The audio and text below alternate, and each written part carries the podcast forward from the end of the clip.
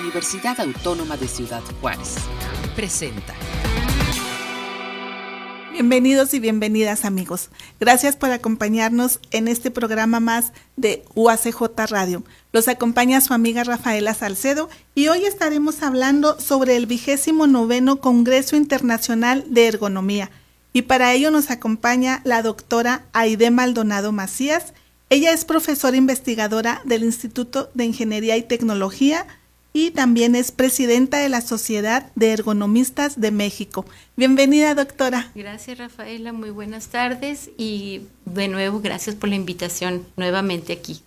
Bueno, doctora, pues la vez pasada estuvimos hablando también sobre este congreso, pero se veía lejos todavía y ya ahorita ya está muy cercano. Ya en el próximo mes vamos a tener la participación de toda la gente que va a venir a este congreso al Teatro Gracia Pasquel. Ahí nos van a acompañar.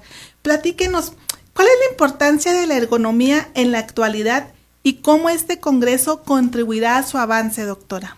Bueno, mira, la ergonomía es una ciencia, es una ciencia de carácter multidisciplinar porque múltiples ciencias contribuyen a, su, a generar conocimiento y busca la adecuación del trabajo a la persona. Esa es la, parte a lo mejor más sencilla de explicarla, ¿verdad? La ciencia que nos ayuda y que contribuye a que productos, sistemas y entornos sean adecuadas a nuestras capacidades y nuestras limitaciones. Se compone de dos vocablos griegos, ergos, trabajo, y nomos, ley natural, estudio del trabajo. Entonces, está volcada, es una ciencia totalmente volcada hacia estudiar el trabajo y sus efectos en las personas. ¿Y hay algunas disciplinas en las que esté más adelantado todo este trabajo, doctora? Claro, bueno, la ergonomía puede, puede tener relación con el diseño industrial, con la manufactura, con la medicina del trabajo, con estudios de diseño, antropometría, por ejemplo, el estudio de las dimensiones del cuerpo. Entonces son, se conjugan, te digo, es de carácter multidisciplinar para poder aportar conocimiento a mejorar las condiciones de trabajo de las personas. Esto tiene poco tiempo, la ergonomía la podemos decir que está todavía este, en su pues avance o ya tenía tiene ya mucho más tiempo y de repente como que no damos mucho campo a, ciertas áreas, ¿verdad? Vemos que hay pues teclados, sillas, pero ya tiene bastante con nosotros hasta Bueno, es una ciencia relativamente nueva. En, alrededor de los años 50, de 1950, se forma, se crea, se, se forma el primer grupo eh, y, la, de investigación en ergonomía. Es la eh, alrededor de esos años. ¿Por qué? Bueno, pues, aunque hay antecedentes más antiguos, es en este año donde se detona su, su su mayor relevancia, se detonan sus estudios más importantes, ¿verdad? Su avance. En la actualidad, claro que se ha, se ha a lo mejor dispersado, se ha eh, relacionado con otros, otras áreas del conocimiento como es la eh, interacción humano-computadora, eh, la medicina, la salud laboral, pero sí es una, es una ciencia relativamente nueva, pero que ha tenido avances muy importantes en, nuestra, en, nuestro, en este momento. Y, y podemos hablar en cuanto al costo que los productos que se van desarrollando son accesibles para la gente o porque en algunas ocasiones mientras más jóvenes como que todavía son caros, ¿no? Podemos llamarlo así. Bueno, pues podemos cambiar un poco la perspectiva, ¿verdad? Porque un, un producto que sea más adecuado a mí, a mi persona, a mis capacidades y limitaciones, pues va a ser un, un producto que va a tener beneficios eh, a largo plazo, que va a ser más beneficioso para el usuario. Y de esta, eh, de esta manera, pues se compensa cualquier eh, costo adicional. claro que los productos que son ergonómicos tienen un plus, tienen, porque han sido estudiados, está, está la ciencia implicada en su diseño y quizá por eso nos da la noción de que es es más costoso que un, que un producto tradicional, pero esa es la ventaja, ¿verdad? De que va a estar un producto que va a ser más adecuado a las personas y a los trabajadores y por lo tanto pues va a dar mejores resultados y ahí se compensa el, el costo. Entonces hablamos de prevención de muchas situaciones que se pueden presentar en, en el trabajo, ¿verdad? Al no contar con este tipo de, pues de, herramientas, por así llamarlas. Sí, así es. O sea, la, ergonomía no es un lujo. Es una necesidad en las áreas de trabajo. La, ergonomía de ninguna manera es algo lujoso, sino más bien una necesidad de, de, que se considere en el diseño de estaciones de trabajo, de productos, de sistemas y de entornos, porque eso ah, va a contribuir a que esa interacción del ser humano con ese producto, con esos sistemas, sean óptimos, sean cada vez más adecuados a las personas. Doctora, hablando un poco, hablando sobre lo del Congreso, ¿cuáles son los temas claves que se abordarán? Los temas claves que se van a abordar en el Congreso, pues son muy variados, porque van desde, desde la informalidad, la ergonomía en el trabajo informal, también viene la ergonomía en trabajos extremos, eh, la ergonomía y la cognición, la ergonomía en trabajos eh, en, de altas temperaturas, de temperaturas extremas, la actualización de las normas, de las principales normas de ergonomía internacionales y en nuestro país.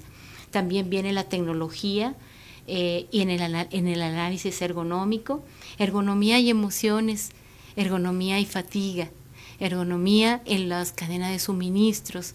Eso son de los temas más, más importantes que vamos a estar compartiendo con eh, ponentes de toda Latinoamérica y de España.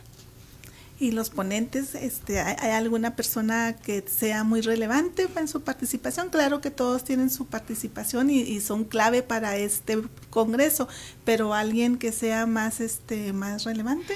Bueno, por, por, principalmente por su jerarquía está el doctor Orlando Gómez, va a estar con nosotros de manera presencial en el congreso en Ciudad Juárez.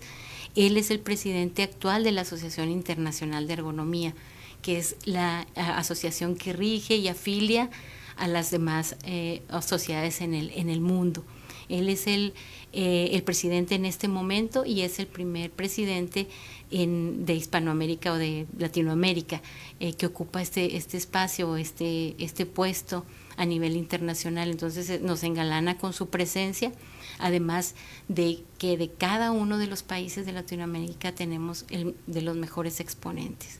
Y en, el caso de España, pues está del Instituto Biomecánico de Valencia, nos acompañan también el doctor Luis Ruiz con toda su, su, equipo de trabajo que viene a compartirnos no, no nada más su experiencia, sino toda su infraestructura de eh, plataformas de análisis ergonómico hablando de tanta gente que nos acompaña de diferentes países, ¿en qué país o en qué países está más desarrollada la ergonomía?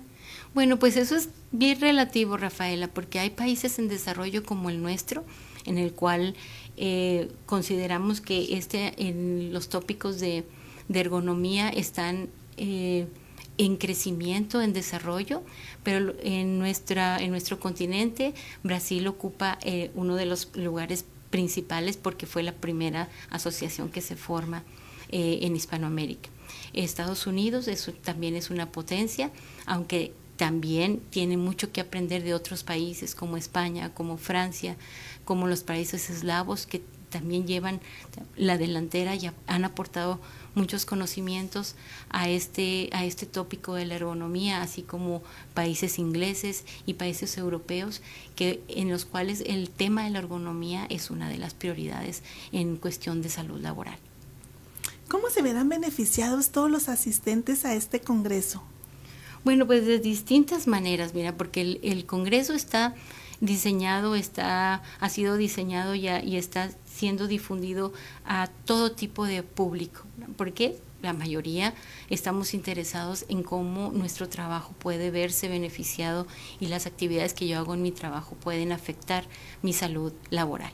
Entonces está diseñado tanto para estudiantes, que es lo, principal al, público que queremos llegar, ¿verdad? A los estudiantes de pregrado y de posgrado. Eh, a través de los capítulos universitarios de, la Sociedad de Ergonomistas de México y a través de la comunidad universitaria también a trabajadores de la industria maquiladora, a médicos del trabajo, a ingenieros industriales, a ergonomistas, a higienistas, a enfermeras. Entonces está, es un, es un abanico de posibilidades eh, que interesan y tópicos que interesan a cualquier tipo de público, pero tan claro que está dirigido a aquellos que están más relacionados con el cuidado del trabajo, del el diseño del trabajo y el bienestar del trabajador. Ahorita me llamó la atención que hablaba de las emociones relacionadas con la ergonomía. ¿Cómo se da esta relación, doctor? Bueno, pues mira, aquí el, el, especialista en el, en el tema es el, el maestro José Luis Escalante, él viene de, de, la Universidad de Anáhuac, él nos va a hablar del impacto que tiene en el trabajo las emociones, eso es, eso es, eh, eso es algo innegable, ¿verdad? Cómo nos llegan a influir eh, nuestras emociones, que claro, nos hacen humanos y es parte de, nuestra humanidad, pero que pueden ser, influir en la manera y las conductas que tenemos en el trabajo. Y, y eso también impacta nuestro bienestar, tanto físico, emocional y organizacional. Entonces creo que es un tema excelente, que no les platico más porque quiero que vayan a, a y vean el, el, nos acompañen en, en esta ponencia. Pues se escucha muy emocionante, muy importante este tema, ¿no? Así Importantísimo que... y lo descuidamos. A veces pensamos que en el trabajo eh, nos desconectamos de las emociones y de ninguna manera es así, ¿verdad? Bueno, y a mejor calidad de lugar de trabajo, ambiente, pues mejor calidad para uno, está más cómodo, está más dedicado a su trabajo. Entonces... Y la calidad de vida en el trabajo, ¿verdad? qué importante es una organización que procure un, un ambiente laboral eh, saludable en todos los aspectos, no nada más físico, sino también psicosocial y organizacional del trabajo.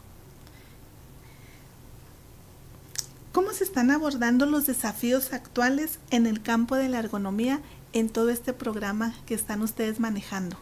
Bueno, mira, los desafíos se están manejando eh, a través de ponentes eh, expertos en, los, en, estas, en estos tópicos. Por ejemplo, las nuevas normas en nuestro país, las nuevas normas que eh, surgieron a partir del año 2018, la norma 035, 036 eh, y 037 que acaba de salir, está recientemente eh, publicada en el diario oficial de la Federación. Entonces son desafíos de nuestro país, eh, nuestro país y las, y las autoridades laborales, autoridades en México, están haciendo un gran esfuerzo porque las empresas, las organizaciones puedan tomar en cuenta y cumplan con los estas normatividades en cuanto a los aspectos ergonómicos y cuidado del trabajador las obligaciones del patrón, las obligaciones de los trabajadores y cada uno de los aspectos que incluyen las normas son desafíos muy importantes que se abordan en nuestro Congreso.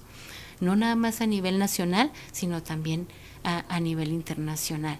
Otro desafío es el, eh, el gran porcentaje de trabajadores en la informalidad y que están en riesgo y que tienen eh, un gran desafío por eh, por delante, ¿verdad? El cuidado de su salud y los países con gran frecuencia de empleados o con gran incidencia de empleados en la informalidad que están en riesgo y que eh, no nada más de accidentes y enfermedades, sino también que eh, carecen de un, de un cuidado adecuado de su salud. Entonces son desafíos que se ven, van a ver reflejados y se van a ver eh, eh, entablar conversaciones muy importantes en este Congreso es una gran oportunidad de que asistan a, al Congreso para eso. Doctora, nos habla de una nueva norma. Principalmente, ¿qué es lo que rige o qué es lo que cuida esta norma? Bueno, las normas, eh, las normas actuales de ergonomía hablan de los factores de riesgo ergonómicos. En primer lugar, están hablando del manejo manual de materiales, cómo deben manejarse los, las eh, eh, cargas pesadas en el trabajo, la manera de evaluar y revisar que el manejo manual de materiales sea adecuado a las personas para evitar lesiones. La siguiente norma habla de los factores psicosociales del trabajo. Son aquellas condiciones, aquellos aspectos que están presentes en el trabajo y que pueden influir y que tienen efectos en el trabajador como el estrés, eh, efectos como el estrés, la ansiedad, la depresión, eh, violencia laboral, eh, esas son otra de las normas. La nueva norma del teletrabajo, que viene siendo un antes y un después eh, en, la pandemia que vivimos ¿verdad? recientemente, de, a partir del 2018 hasta el 2021. Eh, surgió una modalidad de trabajo en casa, trabajo frente a un computador que requiere y eh, ha requerido de un cuidado especial y una atención especial de la ergonomía. ¿Por qué? Pues nuestras condiciones de trabajo cambiaron por completo. Entonces esas son las actuales normas en nuestro país relacionadas con ergonomía. ¿Y, ¿Y, quién sería el factor que estaría cuidando que se lleven a cabo estas estas normas? Estos, estas normas son de carácter obligatorio para todos los, eh, lugares de trabajo, todas las empresas en nuestro país. Entonces, si te das cuenta, es, va a ser un gran desafío para nuestros, eh, nuestros trabajadores, eh, administradores, médicos del trabajo, ingenieros, para poder cumplir con esta norma en beneficio del, de la población, en beneficio del capital humano. Y ya están vigentes, ya. Están vigentes totalmente. Los empleadores tienen que estar este, llevando, realizando es todo esto que conlleva la norma. Así es, las normas actuales de ergonomía eh, que se están difundiendo, que se están eh, siendo ya de carácter obligatorio, pues atañen tanto al médico del trabajo como a los administradores y a los diseñadores del, del mismo, ¿verdad? Del trabajo. ¿Qué iniciativas se están llevando a cabo para fomentar la colaboración y el intercambio de conocimiento entre los participantes? Bueno, las iniciativas principalmente son los talleres, eh, em, em, empezando por los talleres precongreso, donde hay un intercambio de conocimientos entre el experto y los, las personas interesadas en estos talleres. Vamos a tener cuatro talleres precongreso, que son herramientas de ergonomía, fisiología del trabajo, ergonomía cognitiva y la norma 036 y métodos de manejo manual de materiales. Esos son cuatro talleres precongresos eh, a manos de expertos y que están eh, diseñados precisamente para eh, compensar, para ayudar a, que esos desafíos sean cada vez menores y que haya más gente preparada en el, en el ramo de la ergonomía. ¿Cuál es su visión, doctora, para el futuro de la ergonomía? Vamos a hacer un poco de futuro aquí y, cómo este Congreso contribuye a este panorama.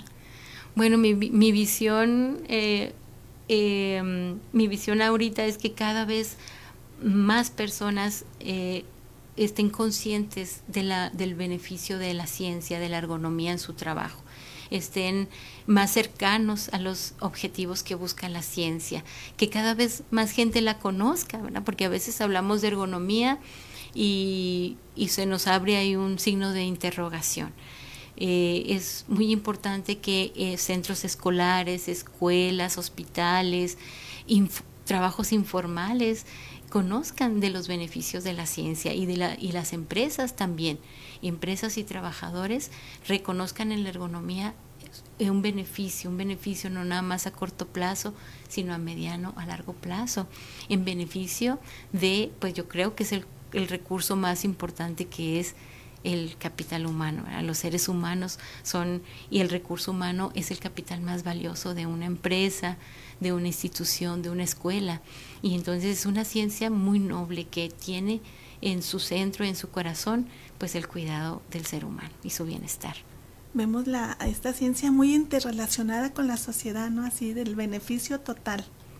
Completamente, Rafaela. La Asociación de, eh, Internacional de Ergonomía tiene programas eh, en países eh, en desarrollo y en países pobres, como por ejemplo algunos países de África, donde la ergonomía está fomentando áreas de trabajo más saludables, hogares más saludables, donde se desarrollan actividades, porque en, muchos de estos, de estos, lugares el hogar es también el taller eh, el, taller de trabajo, es donde se, se realizan muchas actividades de trabajo y económicas. Entonces, créeme que es una ciencia totalmente humana que busca el beneficio del trabajador, eh, del usuario, que puede ser desde un niño, un adulto mayor. Por ejemplo, ahora que las los países también están, su población está envejeciendo, para la ergonomía es muy importante conocer esas nuevas capacidades y limitaciones a medida que envejecemos.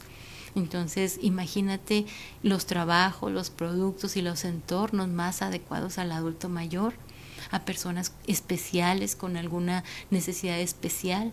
Entonces, es una ciencia que se vuelca totalmente en la, en la humanidad.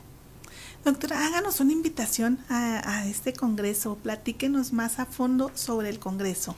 Miren, el Congreso se va a desarrollar aquí en Ciudad Juárez. En la Universidad Autónoma de Ciudad Juárez es la sede a través del Instituto de Ingeniería y Tecnología y el Instituto de Arquitectura y Diseño y Arte. Por primera vez, dos institutos nos están apoyando y han dado su mejor esfuerzo para que el Congreso luzca muchísimo. Está dirigido a todo tu tipo de público, ergonomistas, ingenieros industriales, ingenieros de manufactura, está en su modalidad híbrida. Se pueden registrar a http dos puntos doble diagonal y pueden consultar todo el tríptico, toda la programación en www.cemac.org .mx. Está abierto a total, totalmente a cualquier tipo de público y los invitamos con más de 25 ponencias y cuatro talleres a desarrollarse. Es una oportunidad única en nuestro país. Y sobre todo que este Congreso Internacional está en Ciudad Juárez, ¿no? Es una gran oportunidad para todos los que estamos aquí de poder acceder a esta información que hoy la vamos a tener más cercana. Claro, Rafaela, Ciudad Juárez es la cuna de la sociedad de ergonomistas en México.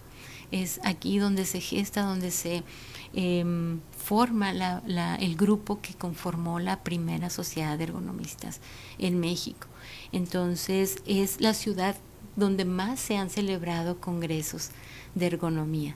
Pero ahora pues es una oportunidad única que la universidad se, se haya haya ganado la sede de este Congreso y esté apoyándonos para que se lleve de la mejor manera posible y hacer la invitación a toda la comunidad universitaria, al profesorado y al, a la comunidad médica en, nuestro, en nuestra ciudad y en nuestro estado. Pues entonces van a ser varios días en los que tenemos toda la información en un horario de mañana y tarde. Mañana y tarde, del 5 al 8 de septiembre. El martes 5 de septiembre iniciamos con los talleres precongreso. El miércoles 6 de septiembre es la inauguración oficial que queremos que ese, ese Teatro Gracia Pasquel esté abarrotado de estudiantes, de profesionistas y de, y, y de médicos, de de toda índole, ¿verdad? De profesionistas de toda índole. Luego el jueves 7 de septiembre es el segundo día de jornada y ese día es muy importante el jueves 7 de septiembre porque al final, al final de la jornada están la presentación de trabajos libres de los investigadores diversos. Estos trabajos libres es algo que distingue al, al Congreso de Ergonomía porque se presentan, se enviaron trabajos de investigación, casos de estudio, que van a ser publicados en el libro del Congreso y en dos revistas indizadas muy importantes. Una revista chilena, Ergonomía, Investigación y Desarrollo, y la otra es nuestra revista CULCIT, Cultura y Ciencia y Tecnología de, de, la Universidad, de la Universidad Autónoma de Ciudad Juárez. Los mejores trabajos ya están en ese proceso de, de ya se seleccionaron y ya van a ser publicados también en, en estas revistas. Y finalmente, el viernes 8 de septiembre es el último día de jornada donde se hace la clausura. Los horarios son en la mañana y en la tarde y el viernes terminamos a la una, dos de la tarde. Bueno, doctora, pues muchas gracias. No gracias queda más a que ti. Eh, pues hacer la invitación este que venga toda la gente a participar en este congreso, ¿verdad? Es temas muy interesantes para todos y pues Esperamos que les vaya muy bien, doctora. Gracias, gracias eh, Rafaela, gracias al, al, a Armando Rodríguez, a todo el equipo de comunicación y difusión de la universidad. Eh, la maestra Gaitán, la maestra Lupita Gaitán y el maestro Juan Hernández Paz nos han apoyado mucho en este congreso, han puesto todo su esfuerzo para que salga y esté a la altura no nada más de la universidad, sino de nuestra ciudad eh, la ciudad Juárez como una de las eh, ciudades más importantes industriales en el país. Entonces, gracias por el espacio y los esperamos a todos con, to con los brazos abiertos en el Congreso de Ergonomía. Bueno amigos, amigas, muchas gracias por habernos acompañado en una emisión más de UACJ Radio. Se despide su amiga Rafaela Salcedo y hasta la próxima. Este fue un programa de la Dirección General de Comunicación Universitaria de la Universidad Autónoma de Ciudad Juárez.